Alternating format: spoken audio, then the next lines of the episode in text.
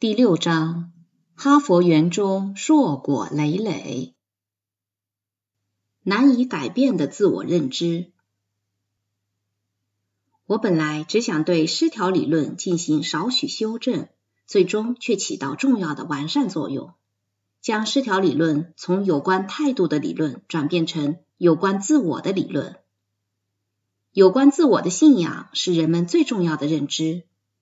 当我们的行为或态度与自我认知不一致时，就会产生最痛苦的心理失调。这种失调促使我们通过改变态度和行为来维持自我观念。我与哈佛八字不合。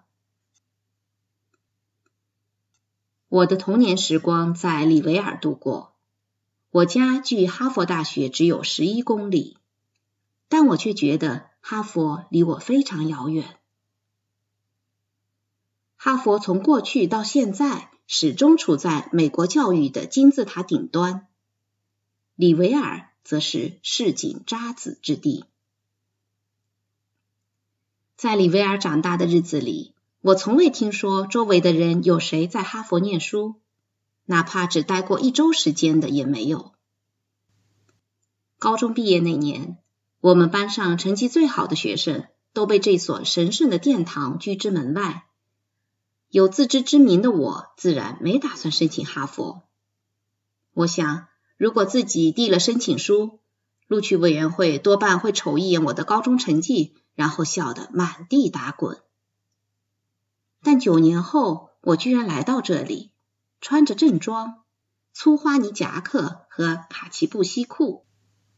大步流星的穿过哈佛校园，哈里·阿伦森家害羞的小男孩，如今执教的这所大学，竟是他高中毕业时打死也不敢申请的学校。我心中五味杂陈，既为自己被哈佛聘用而倍感自豪，又对此地有所敬畏。哈佛不仅是一所在任何领域都十分出色的大学，也是约翰·亚当斯、爱默生和富兰克林·罗斯福的求学之所。同时，我对自己的敬畏之情又有些恼火。哈佛是盎格鲁撒克逊裔白人新教徒的捍卫者。如果你父亲是一位富有的新教徒校友，你就铁定能被哈佛录取。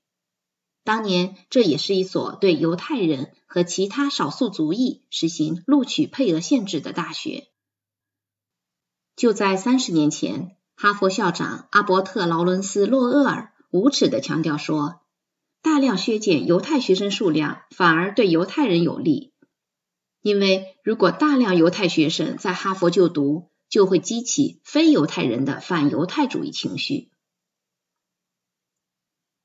走过怀特纳图书馆，迈上爱默生大楼的台阶，我的心扑通扑通直跳。这里是社会关系系主办公室所在地。哈佛心理学系当年分成了两个系，硬科学在纪念大楼里，主要研究动物的学习过程、感觉和知觉、生理心理学等。领军人物是杰出学者斯金纳。和艾德温 ·G· 柏林，软科学、社会心理学、人格心理学和临床心理学和社会学、人类学联合组建了社会关系系。杰出学者包括亨利·莫里、戈登·阿尔波特和杰罗姆·布鲁纳。据我了解，之所以要分成两个系，主要原因在于。两个群体的杰出学者分别处在从软科学到硬科学这一连续统一体的两端，彼此无法和睦相处。拥有终身教授资格的资深教授和对前辈满心敬畏的新晋助理教授之间横亘着一条深渊，里面挤满了入职四五年的助理教授。其中一位年轻人告诉我，若身在哈佛。哈佛就是可怕之地。若说自己来自哈佛，哈佛就变成福地了。其他人对此也深有同感。他们不满的是关于教授晋升的不成文规定，由于哈佛致力于建设一流大学，如果某位教授在自己的学科领域里不是最好的学者，学校就不会授予他终身教授资格。从学校毕业仅五六年的助理教授是很难达到这个标准的。因此，同事们警告我，在哈佛很难取得终身教授资格。所以，大多数资深教授对待年轻教授的态度，就像巴黎本地人看待夏季游客一样，仿佛我们就是匆匆过客。听到这些议论后，我耸耸肩，心想：真糟糕。可又能怎么样呢？但并非所有助理教授都想放弃终身教授资格。我的老朋友迪克·阿尔伯特就紧紧的盯着这个职位。自从两年前被哈佛聘为儿童发展领域的助理教授，迪克就决定在哈佛奋斗终身。有一天晚上，我和迪克约好一起吃晚餐、看电影。晚餐后往电影院走的路上，迪克说他要回办公室一趟，只逗留一分钟。待我们走进办公室，迪克摁了一下开关，将灯点亮，随即说道：“好了，我们走吧。”到底是怎么一回事啊？我问。他说：“亨利·莫里就住在这条街上，他晚上经常在街上散步很久。”假如他散步经过这里，看见我办公室的灯还亮着，就会留下这样的印象：迪克·阿尔伯特很勤奋，理应获得终身教授资格。我大笑不已，但他的神情却十分严肃。祝你好运，我说。虽然迪克的做法令我惊愕不已，但他终究是我的好朋友。他将哈佛广场看作自己的家，热情的当起了我的导游。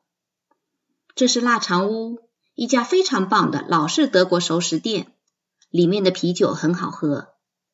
这是圣克莱尔酒吧，你最好别吃这里的食物，但这里的调酒师能调制出全镇最好的马提尼。这是艾尔西餐厅，这里的快餐最好吃，烤牛肉三明治会让你幻想。要是妈妈会做就好了。中心广场的西米欧餐厅提供意大利食物，但你若想品尝最正宗的意大利风味，就要乘地铁到北边去。迪克想把学校里最好的东西都介绍给我，因此热心的陪我出席第一次全校教师大会。举行大会的大学礼堂是哈佛园里一幢历史悠久的建筑。位于校园的正中央，迪克快言快语，立即指出该建筑是由查尔斯·布尔芬奇设计的。一七八一年的毕业生，他眨眨眼对我说：“你怎么没问一七八一年他从哪一所大学毕业？”聪明的家伙。会议由院长麦乔治·邦迪主持。此人不久之后就因在肯尼迪总统和约翰逊总统任期内担任国家安全顾问而名扬海内外，并成为越南战争的主要支持者。那时，他以一种迷人但主宰一切的方式主持着会议，虽然魅力四射，但掌控会议的意图也很明显。会上，他一度和历史学家小阿瑟·施莱辛格进行热烈而友好的争论。关于那次会议的情形，我只记得这些。会上肯定处理了一些事务，但在我看来，是半遮半掩的自我吹嘘主宰着会议进程。几乎每一位发言者都沉浸在妄自尊大的迷梦中。会后，我们走出礼堂，迪克满面笑容。喜欢吗？哦，说实话，不太喜欢。他听后十分惊讶，为什么呢？有点太，有点太，有点太什么啊？迪克有些不耐烦了。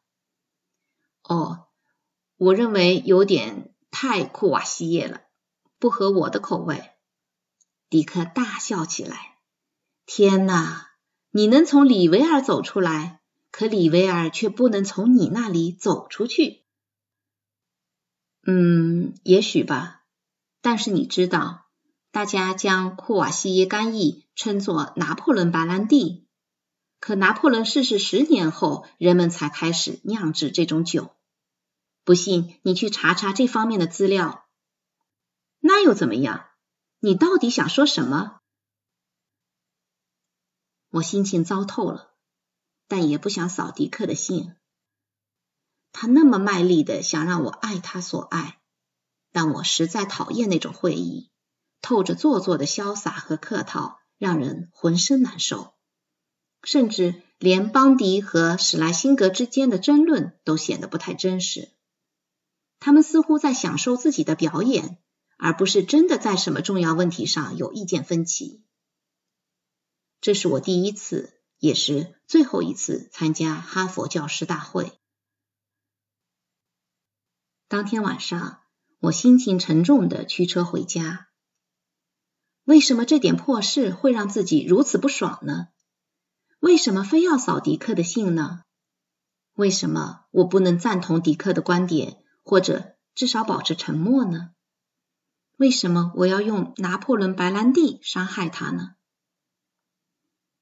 待薇拉给朱莉洗完澡，哄她上床睡觉，我也给儿子们讲完睡前故事。我和薇拉回到客厅，像往常一样喝点咖啡和睡前酒，交谈白天发生的事情。